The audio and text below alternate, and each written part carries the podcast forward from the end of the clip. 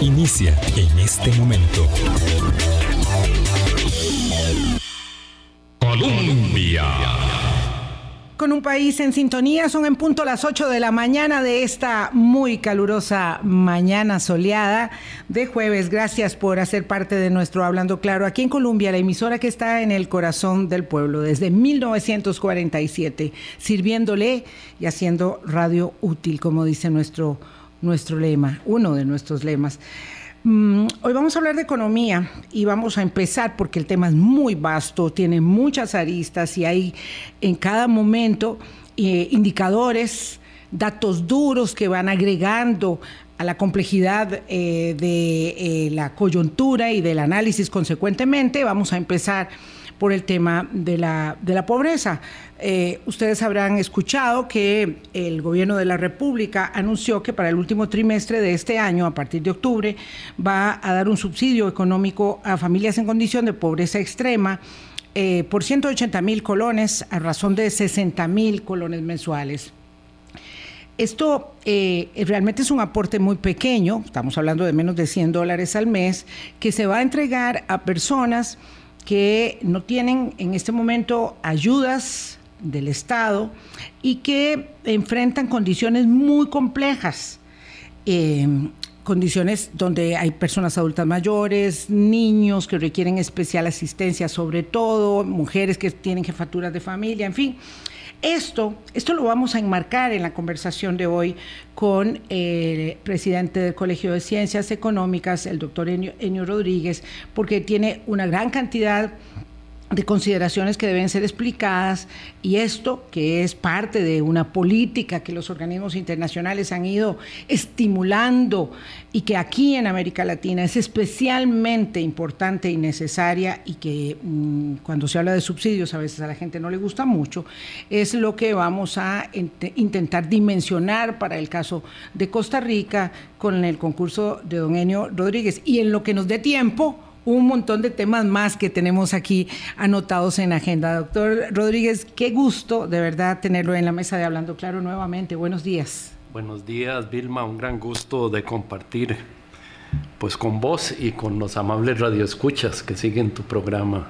Yo estoy siguiendo también con, con énfasis el trabajo que hace el Colegio de Ciencias Económicas y créame que yo cuánto daría porque el Colegio de Periodistas tuviera eh, la posibilidad de ejercer un liderazgo y una impronta que eh, con rigurosidad vaya aportando para el debate público temas que son sustantivos, porque ahí sí se explica y se entiende y se valora entonces eh, la mm, existencia, la razón de ser de las agrupaciones gremiales, más allá de consideraciones que sean propias eh, del enriquecimiento de la capacidad de sus miembros, por supuesto. Eh, dicho eso, eh, el colegio ha tenido mucho énfasis en vislumbrar la situación de la coyuntura económica y también proyectar lo que viene viendo para ayudarnos a este, a este debate. Y mm, ahora que se anunció esta ayuda económica por parte mm, de las instituciones de protección social, por supuesto, eh, viendo las proyecciones de aumento de pobreza y de pobreza extrema en América Latina y en Costa Rica, yo quisiera que pudiéramos eh, eh, escuchar una explicación que nos pueda permitir entender qué es lo que está sucediendo y cómo esta concatenación de varias crisis que hemos venido sufriendo en el mundo nos han impactado de manera tan directa para mm, además encontrarnos en un momento de mucha estrechez económica y fiscal, donde por supuesto los subsidios van a ser muy insuficientes y limitados, pero aún así a personas les permitirá ir a comprar sus víveres y su comida para tener tres comidas diarias aseguradas, ojalá.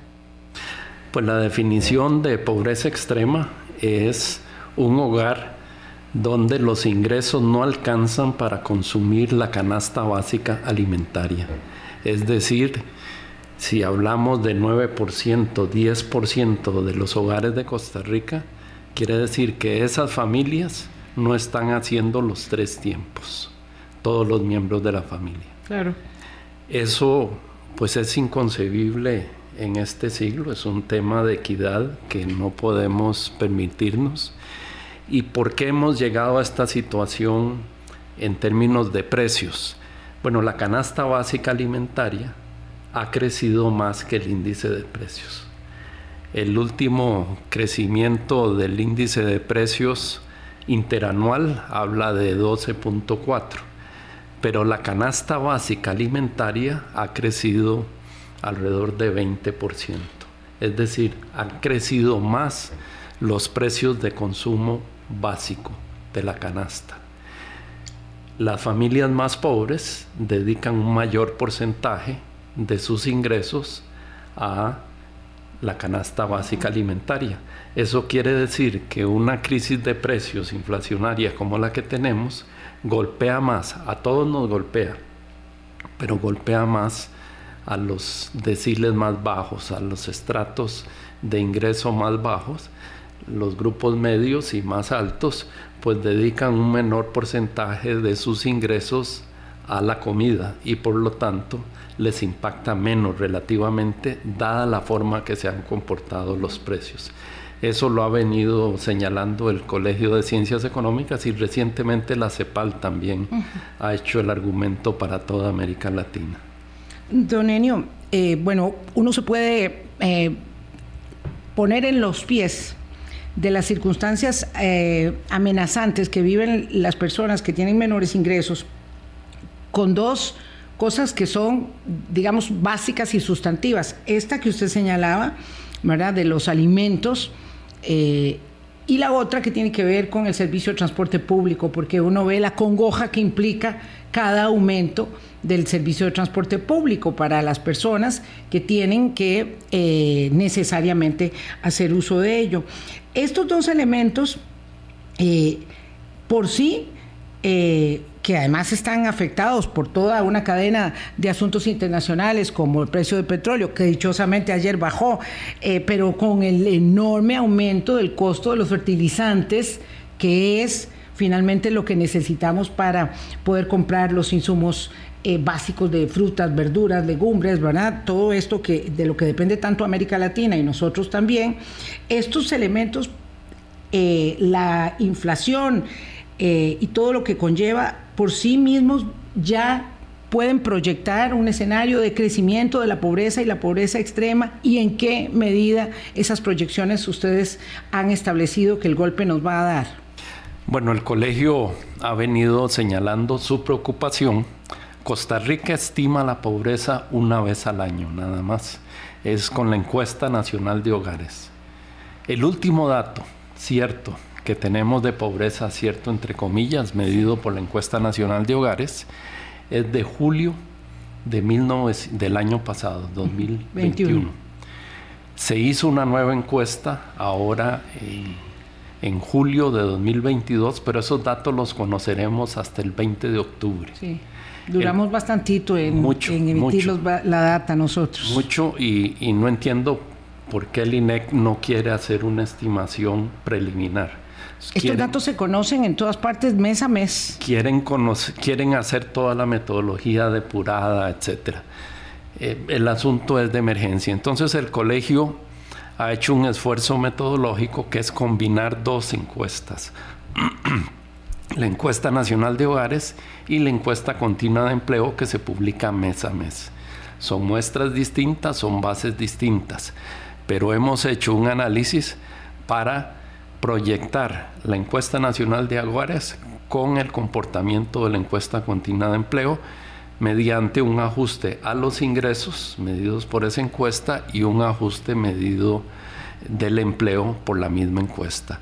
Eso nos permite proyectar los niveles de pobreza dados los niveles de precios. Entonces calculamos cómo evoluciona la línea de pobreza y cómo evolucionan los ingresos de los hogares de esa manera. Entonces es un esfuerzo metodológico que no es exactamente para predecir un número, sino para proyectar la magnitud de un problema. Y con todas las proyecciones que hemos hecho con varios escenarios, hemos estado proyectando a finales de este año, en todos nos da un aumento de la pobreza y un aumento de la pobreza extrema. Desde luego que conforme uno varía los supuestos y piensa cómo van a variar el empleo y cómo van a variar los, los, eh, los precios, pues le van a dar distintos datos. Pero en ningún escenario que hemos simulado ocurrió una disminución de la pobreza, sino un aumento. Tristemente, en el escenario menos gravoso, en el escenario menos penoso, la pobreza aumentará casi tres puntos porcentuales, eh, perdón, la pobreza extrema aumentaría casi tres puntos porcentuales y la pobreza total, eh, pues dos puntos porcentuales. Eh, estamos hablando en realidad en términos de personas, ¿verdad? De casi 165 mil personas más en pobreza extrema y 97 mil 500, para cerrar los números, en, pobreza total. Esto de los números siempre es muy complejo, ¿verdad? Sobre todo seguirlo en radio, pero nos da una idea y por eso yo solo quise trabajar con el escenario menos gravoso, porque hay otro escenario realmente que, que es muy acongojante, donde prácticamente duplicamos la pobreza extrema eh, y bueno, y, más que duplicamos la, pobreza total, que es el escenario donde eh, pues se toma el nivel de inflación más, eh, bueno, de, sí, de junio y julio nada más, ¿verdad? De esos dos últimos meses, no hay creación de empleo y los ingresos se mantienen igual que en el segundo trimestre, pero bueno, sin ánimo de enredarlo, yo misma, lo cierto es que esta circunstancia de pobreza y pobreza extrema que se prevé para toda América Latina, pero que nos obliga a tomar acciones, eh, la única que conozco, no sé si conoce usted otras, es esta de los subsidios que se van a dar a través eh, de Limas y con base en el sistema de registro del CINERUE para las personas que no tienen que no tienen ayudas en este momento. Y esas personas cuando ya tienen una ayuda ya no van a recibir un subsidio y sin embargo ya están de manera muy apretada en sus circunstancias. De manera que si uno considera este aumento de la pobreza, de la pobreza extrema, pero además eh, no sé si usted lo nota, en el triste panorama del aumento de la indigencia y la población de calle, y además, como si fuera poco, en el doloroso drama de los eh, cientos de venezolanos que están pasando por nuestro eh, país. Este, estamos viendo un deterioro general de la, mm, de la condición de, de, vida de la ciudadanía, don Enio. Nosotros, el colegio, trabaja muy de cerca de, organizaciones como Chepe Cebaña, acabamos de apoyarlos en el concierto, hicimos un, un, concierto también con el coro Laos Deo y donamos todo esto a organizaciones de beneficencia, así es que le damos seguimiento al tema de la indigencia. Estuvimos también hace unas semanas con un grupo que trabaja con personas en condición de calle en Limón.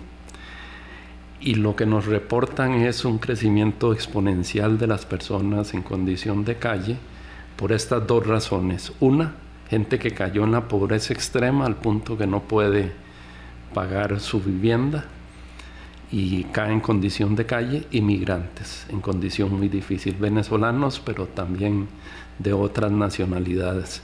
Así es que en el extremo más, eh, más delicado, más vulnerable de nuestra sociedad, estamos viendo un deterioro. Nos alegra que el gobierno haya anunciado este programa, nos parece insuficiente. Incluso los organismos internacionales han ofrecido cooperación internacional porque cuando la gente está en ese nivel de pobreza, lo que la teoría económica o el análisis de políticas públicas dice que lo más efectivo es el subsidio directo para que puedan pues adquirir por lo menos los, los artículos de necesidades básicas. Sí, yo decía que el tema de los subsidios fue un tema muy eh, este, maltratado eh, y durante muchos años eh, del modelo económico, digamos, este, desdeñado, ¿verdad? Y, el tema era siempre es mejor la caña de pescar que el pescado, pero resulta que necesita uno pescado para poder tener fuerzas para usar una caña, porque si no come no puede, no puede hacer nada. Y si no hay condiciones para acceder a empleos, bueno, ya no diría formales, a empleos de lo que sea, ¿verdad? Todavía más complicado, eh, porque uno tiene la impresión, y quiero saber si es un sesgo, si es un prejuicio, de que la política social ha palidecido tanto, tanto frente al espacio mediático que ocupa el tema del déficit fiscal, de los eurobonos. Yo misma tendría que anotar ahí mi, mi propia responsabilidad en ello, porque esos son los temas que copan la agenda. Cuando estamos hablando de las personas más pobres, del problema de la indigencia, o de Chepe se baña, ¿verdad? Como, como, y, créame que le envidio mucho lo que está haciendo el Colegio de Ciencias Económicas, más envidia todavía de la que ya tenía.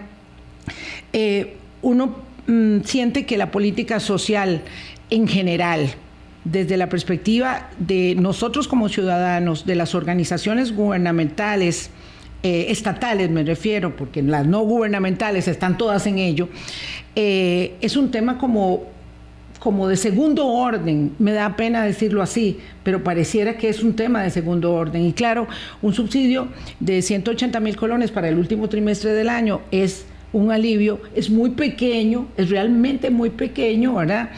Eh, y tal vez se pueda extender enero y febrero, con lo cual pareciera que serían cinco meses a lo mucho, pero para muy pocas familias, y eso hace parte del entendimiento de que plata para eso no hay, de que hay eh, eh, consideraciones para todo, pero no para esa política.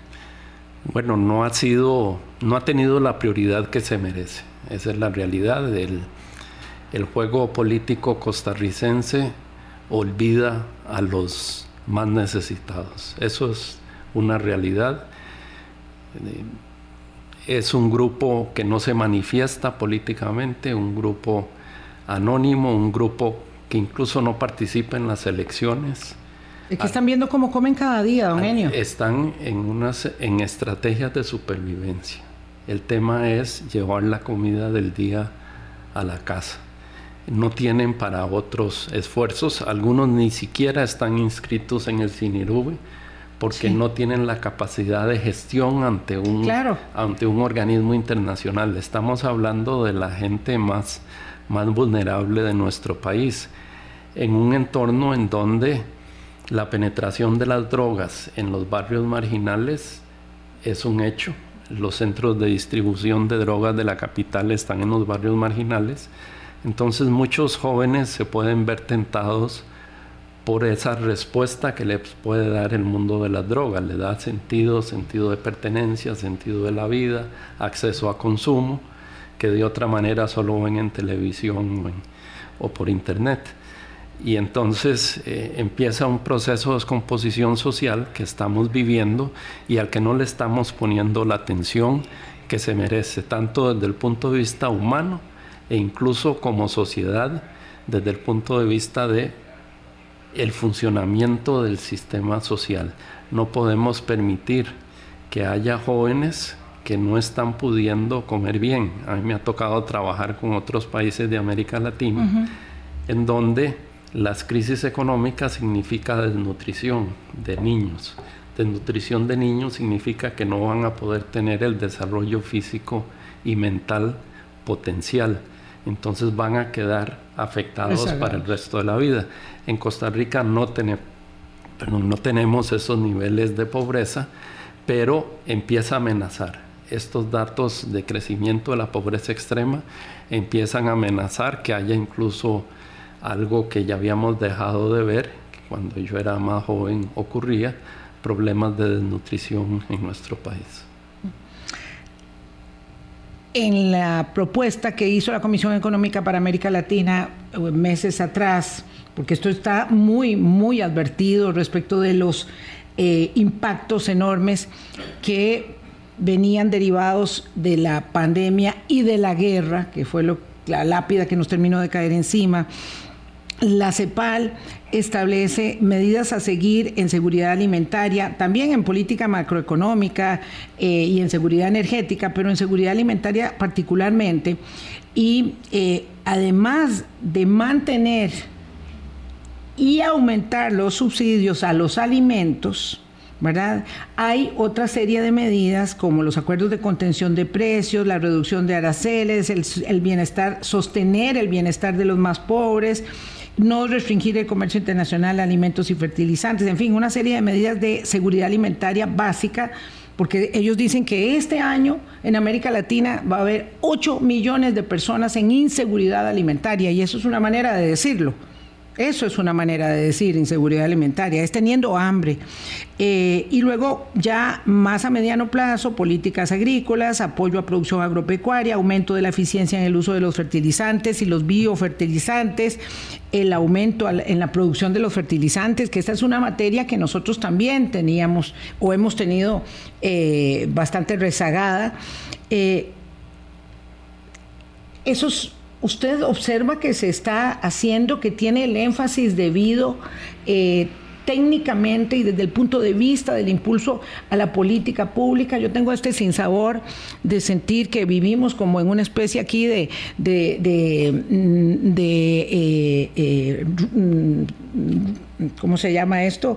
de espiral. Eh, sí, eh, un poco más bien en, altos y bajos, ¿verdad? En anuncios un poco este, mm, sobredimensionados de ciertas cosas, pero poco enfocados en las cosas que debiéramos estar para poder resolver eh, estas cosas que son tan necesarias e imperiosas. La política agrícola hace tiempo que es cenicienta en las políticas públicas. El tema de los precios de algunos productos, que son de los que más han subido en el mes anterior, es de producción nacional y puede estar reflejando, bueno, problemas climáticos, pero también que con fertilizantes y agroquímicos tan caros, producto básicamente de la invasión rusa a Ucrania, la gente, los productores están aplicando menos. Es una forma de proteger su flujo de caja, de defenderse, pero entonces cae la producción. Cae la producción nacional y la producción internacional está cara. Entonces, ¿qué ocurre? Impacta a los más pobres. Entonces, de mediano plazo, porque eso no es inmediato, entre esta lista de, de acciones que recomienda la CEPAL, es recuperar la política agrícola, la productividad, un, un Ministerio de Agricultura que antes tenía extensión, programas de extensión por todo el país, programas de semillas, eso lo hemos ido perdiendo. Y entonces quedamos a merced de pues del mercado actuando a veces de una manera que significa que la producción va a disminuir cuando necesitaríamos un aumento de la producción. Y no estamos, digamos, enfocados eh, tanto en política social como en política agrícola, de acuerdo con lo que usted nos dice, don Enio Rodríguez, como presidente del Colegio de Ciencias Económicas, enfocados en asuntos que son realmente relevantes para el, diario vivir de las personas que tienen eh, mucho más eh, premura y congoja en su presupuesto cotidiano. Yo no sé por qué, porque aquí hablamos del aguacate como si fuera lo último eh, pero no hablamos del costo de las papas que están por los cielos, o del costo del tomate, o del costo de, de, los, de los insumos ¿verdad? Eh, más, más básicos. Y, es algo un poco eh, entrampado, donde nos encontramos en, en, en, una voz o un intercambio de voces muy altisonantes que, por supuesto, no le permiten intervenir en el debate público a esas personas porque yo estaba preocupada, en efecto, cuando escuché a doña Yoleni León aquí, precisamente en Colombia, ayer, diciendo que, claro, que las personas no tienen que eh, eh, hacer fila, eh, acercarse a ninguna agencia, que no, que todo va a ser digital, les van a depositar, este, los van a escoger y les van a avisar que les va a llegar el dinero. Y claro, yo me hacía la misma pregunta que usted, pero ¿cómo? Si hay personas que jamás tienen una tarjeta, están bancarizadas, eh, como para esperar a, dónde los van a llamar, para decirles, no, usted no venga aquí, nosotros le vamos a avisar de su subsidio. Es que no se trata de localizar a don Enio Rodríguez o a doña Vilma este, para, para transmitirle una notificación. El CINERUVE es la, base sobre la que trabaja el IMAS, que es bastante robusta, pero no es completa. Costa Rica no ha hecho un esfuerzo de tener un censo de las personas en condición de pobreza. No sabemos quiénes son todas las personas que están en condición de pobreza. Son aquellas que se han acercado a Limas o, a otras eh, instituciones del, del, sistema de políticas sociales y de esa manera entran al CINERUBE. Pero el país no ha hecho un barrido para saber quiénes son y dónde están todas las personas en condición de pobreza. En segundo lugar, la mayoría de estas personas que no están, no están bancarizadas, ni tienen un registro de, cómo se les puede llegar. El bono proteger, que era para personas que habían tenido trabajo formal. Que lo habían perdido. Que lo habían perdido. Esas personas era relativamente fácil identificarlas y aún así hubo muchos problemas con la distribución del bono proteger, que tuvo un impacto positivo. El, el programa general fue, fue exitoso en mitigar el impacto de la pandemia y rápido.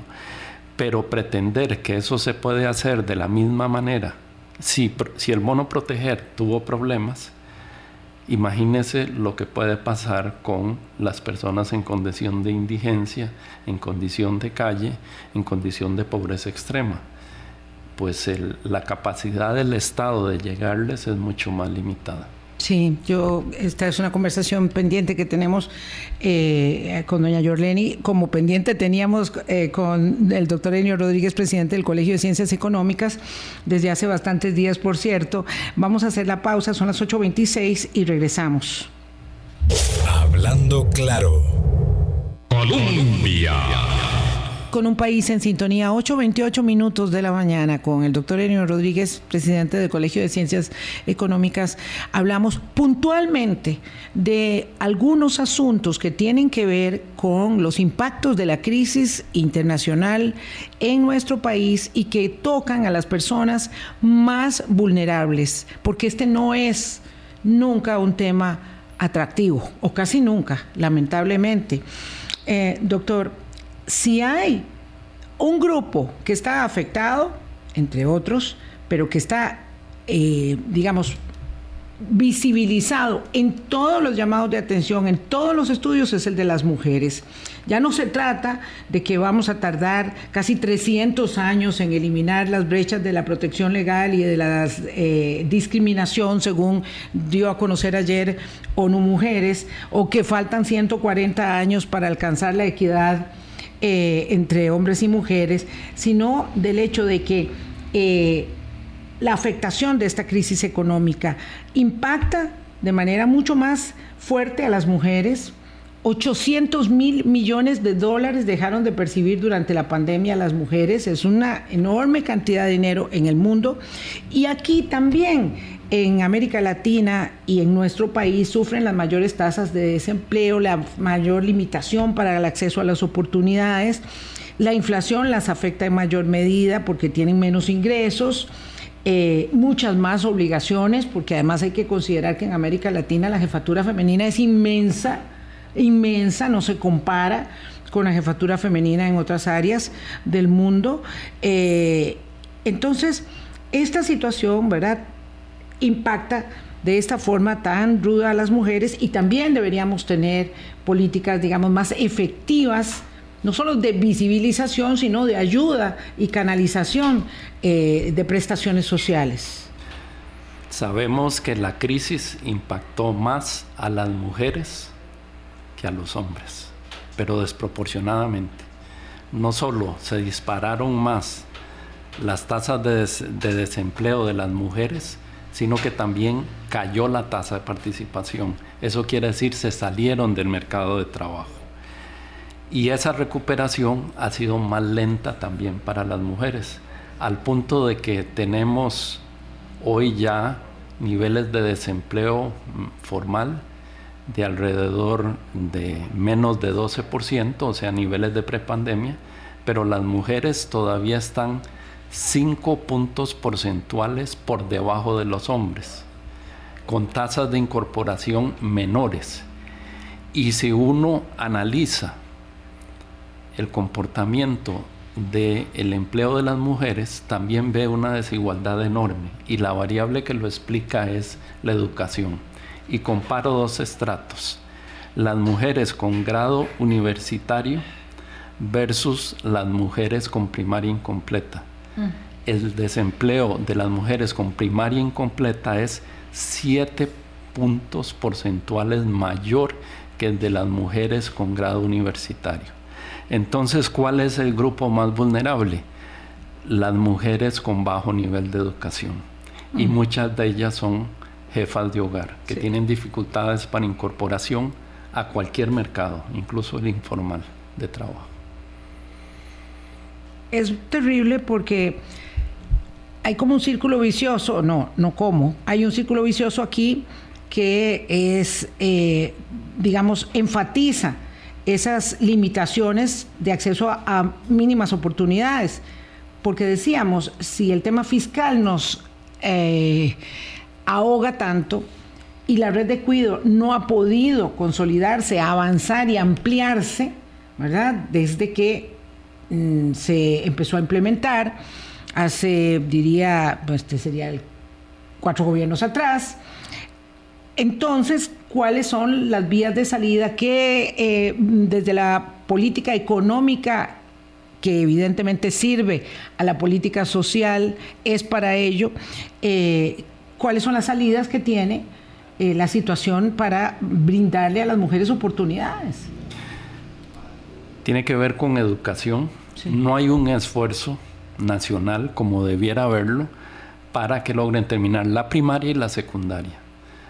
Las jóvenes y, los muchachos jóvenes también, que no terminan primaria, que no terminan secundaria, prácticamente quedan condenados a la pobreza.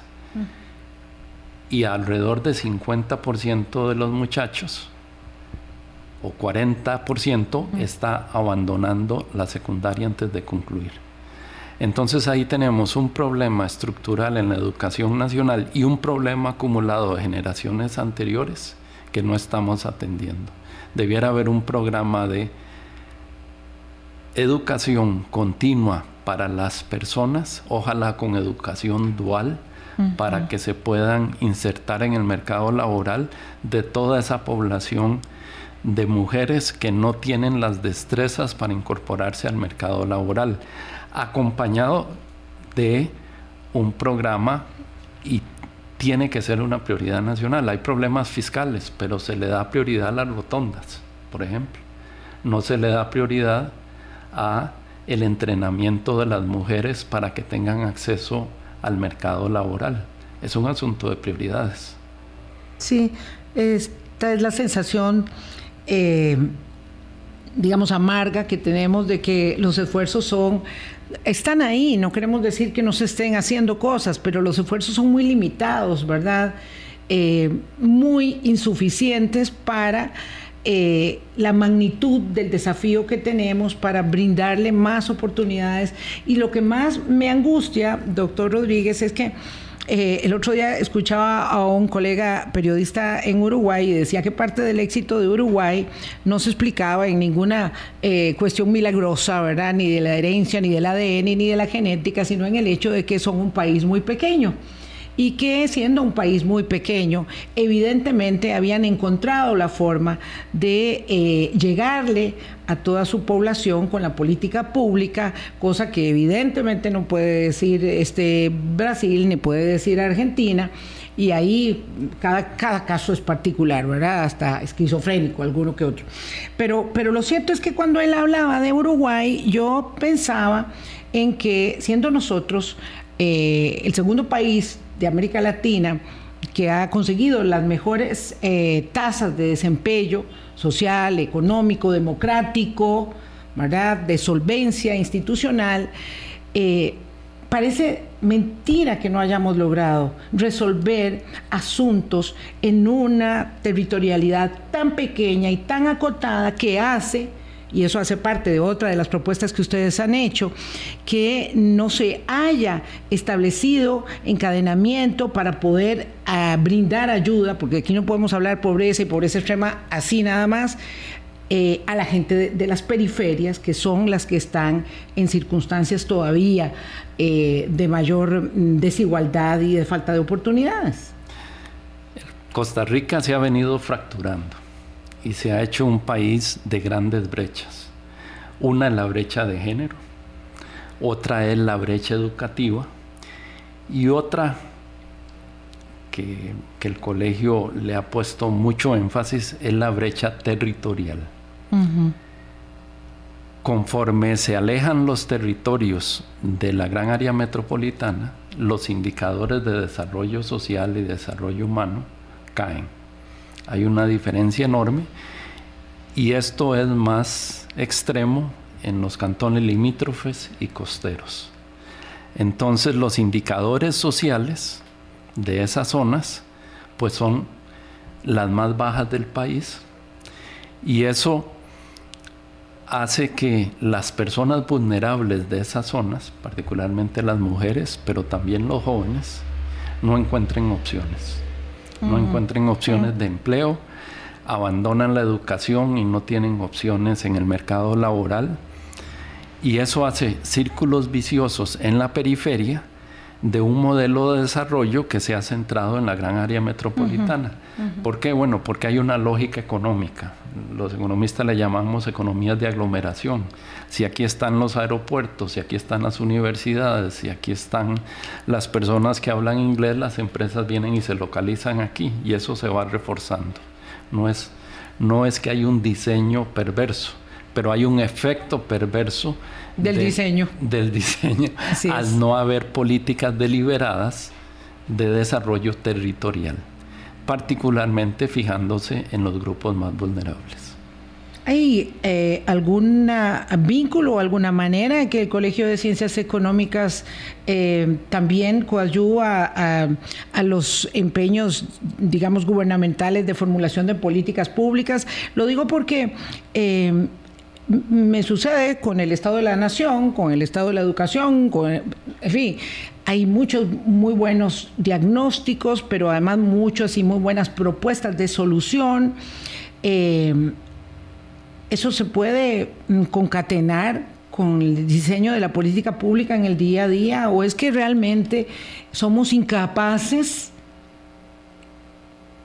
para poder dirigir políticas públicas más efectivas como lo que hablábamos del tema de, Uruguay. En, tema en Uruguay, puntualmente, la atención de las personas de calle ha sido un objetivo de la política pública por muchos años y resulta que tienen resultados impresionantes. No es que no hayan problemas sociales, psicológicos y de variada índole muy compleja para atender ese tema, porque hablo solo de ese.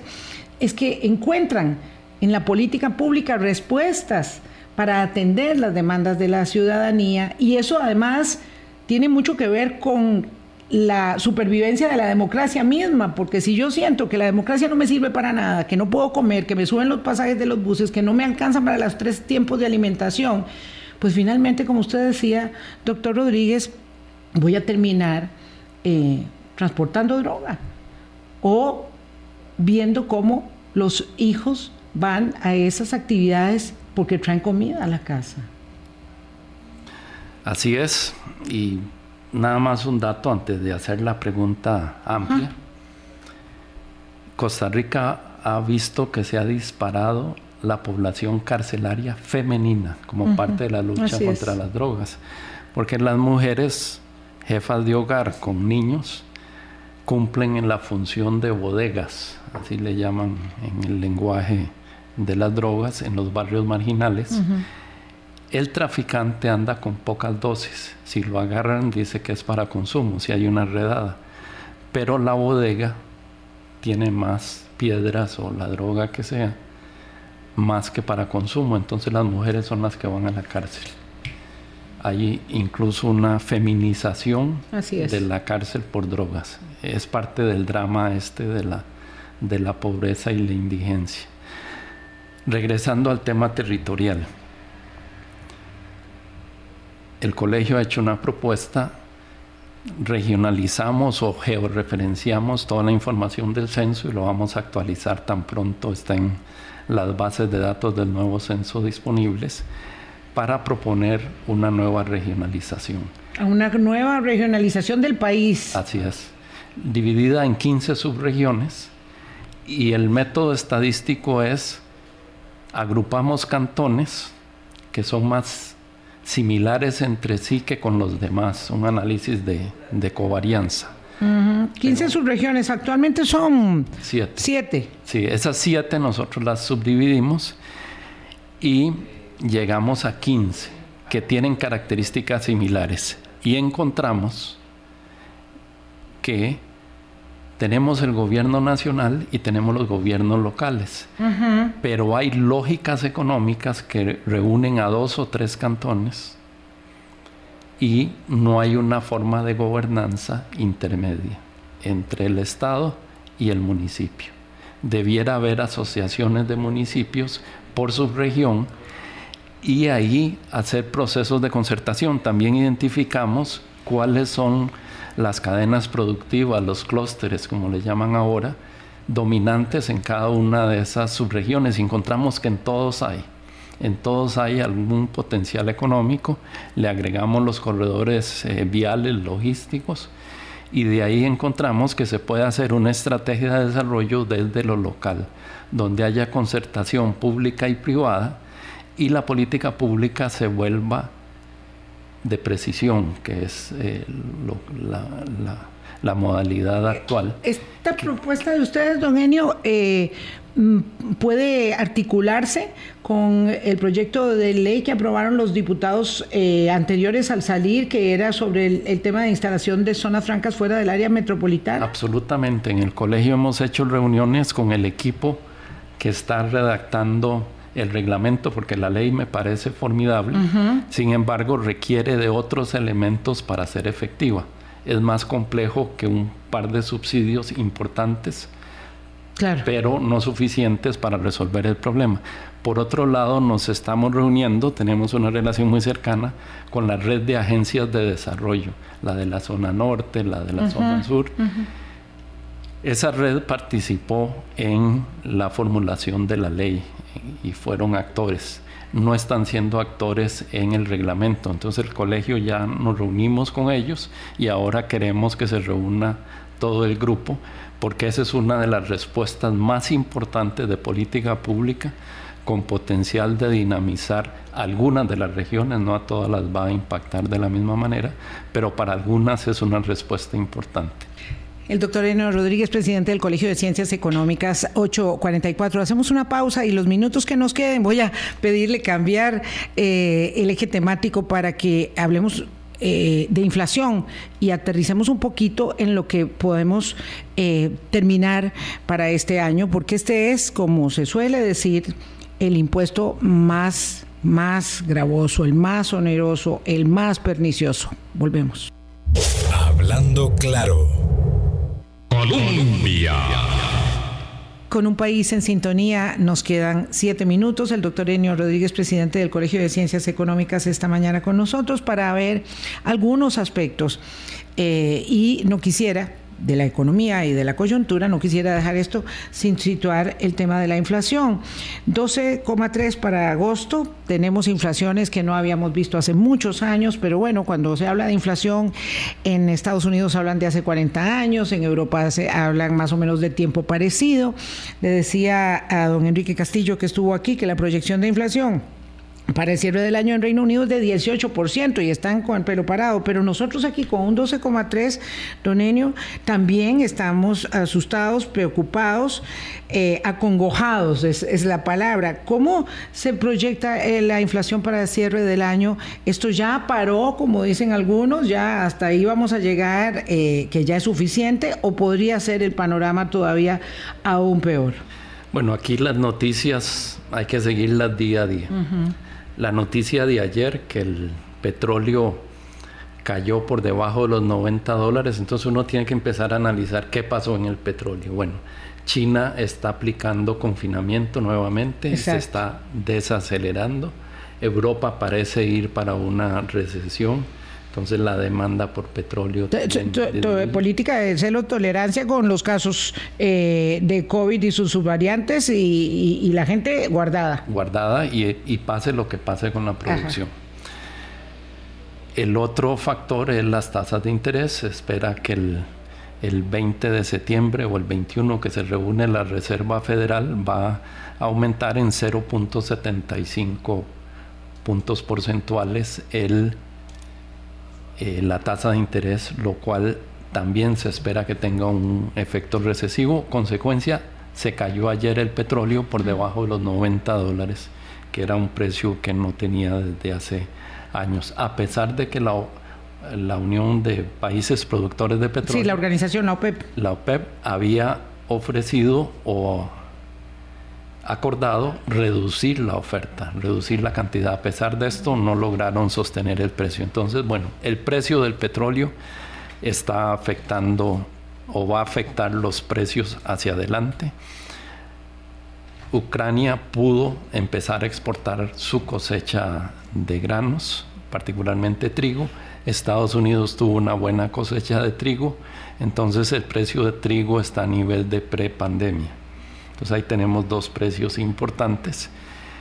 los aceites estaban muy afectados por problemas climáticos en Malasia que parecen estar en vías de solución. El precio del aceite también está bajando en los mercados internacionales. Entonces esto nos genera menor presión de los precios internacionales. Incluso si se revisa el índice de precios de las materias primas, un índice que calcula el Banco Central, de mayo a agosto cayó 20%. Eso va a empezar a traducirse en el mercado nacional. ¿Y qué se observa en el índice de precios nacional?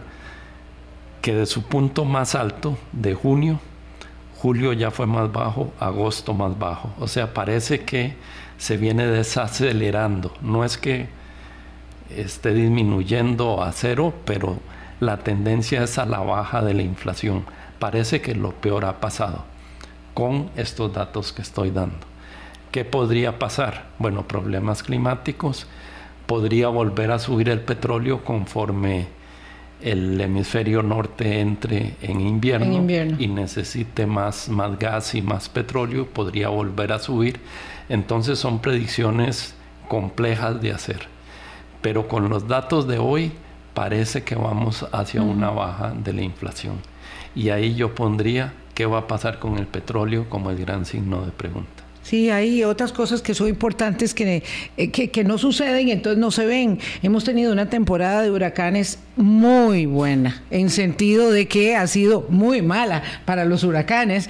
Entonces, de verdad que hemos tenido un tiempo calmo, por lo menos hasta ahora. La temporada de huracanes va hasta fin de noviembre, eh, hasta fin de año prácticamente, pero eh, eh, por ahí estamos bien.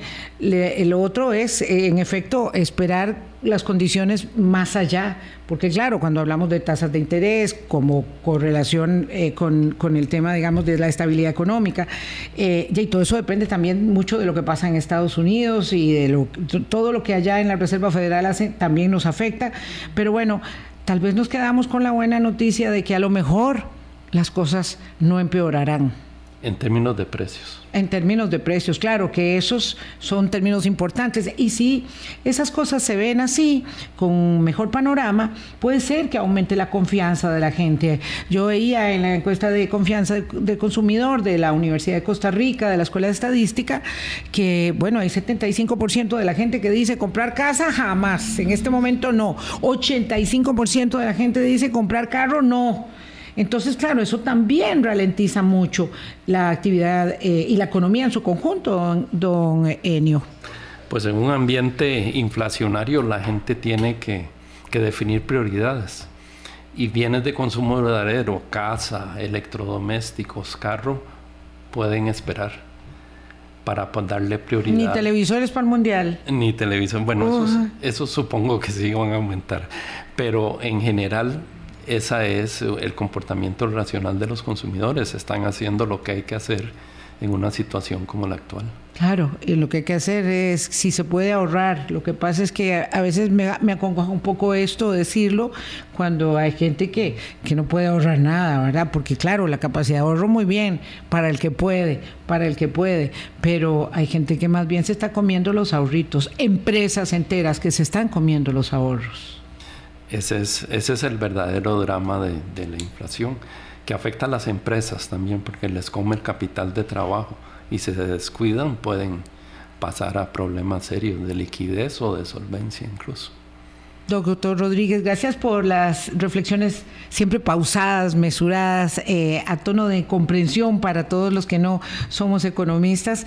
Eh, y bueno, espero eh, volverlo a tener pronto aquí en Hablando Claro. Bueno, un gusto de haber compartido, Vilma. Muchas gracias por la invitación y a todos los amables Radio Escuchas por acompañarnos. sí, haremos otro programa para entender este planteamiento tan interesante de eh, la modernización de la distribución regional del país, porque creo que es necesario, en efecto, que hagamos cosas distintas para obtener resultados diferentes. Que la pasen muy bien, hasta mañana. Chao. Hablando claro, hablando claro.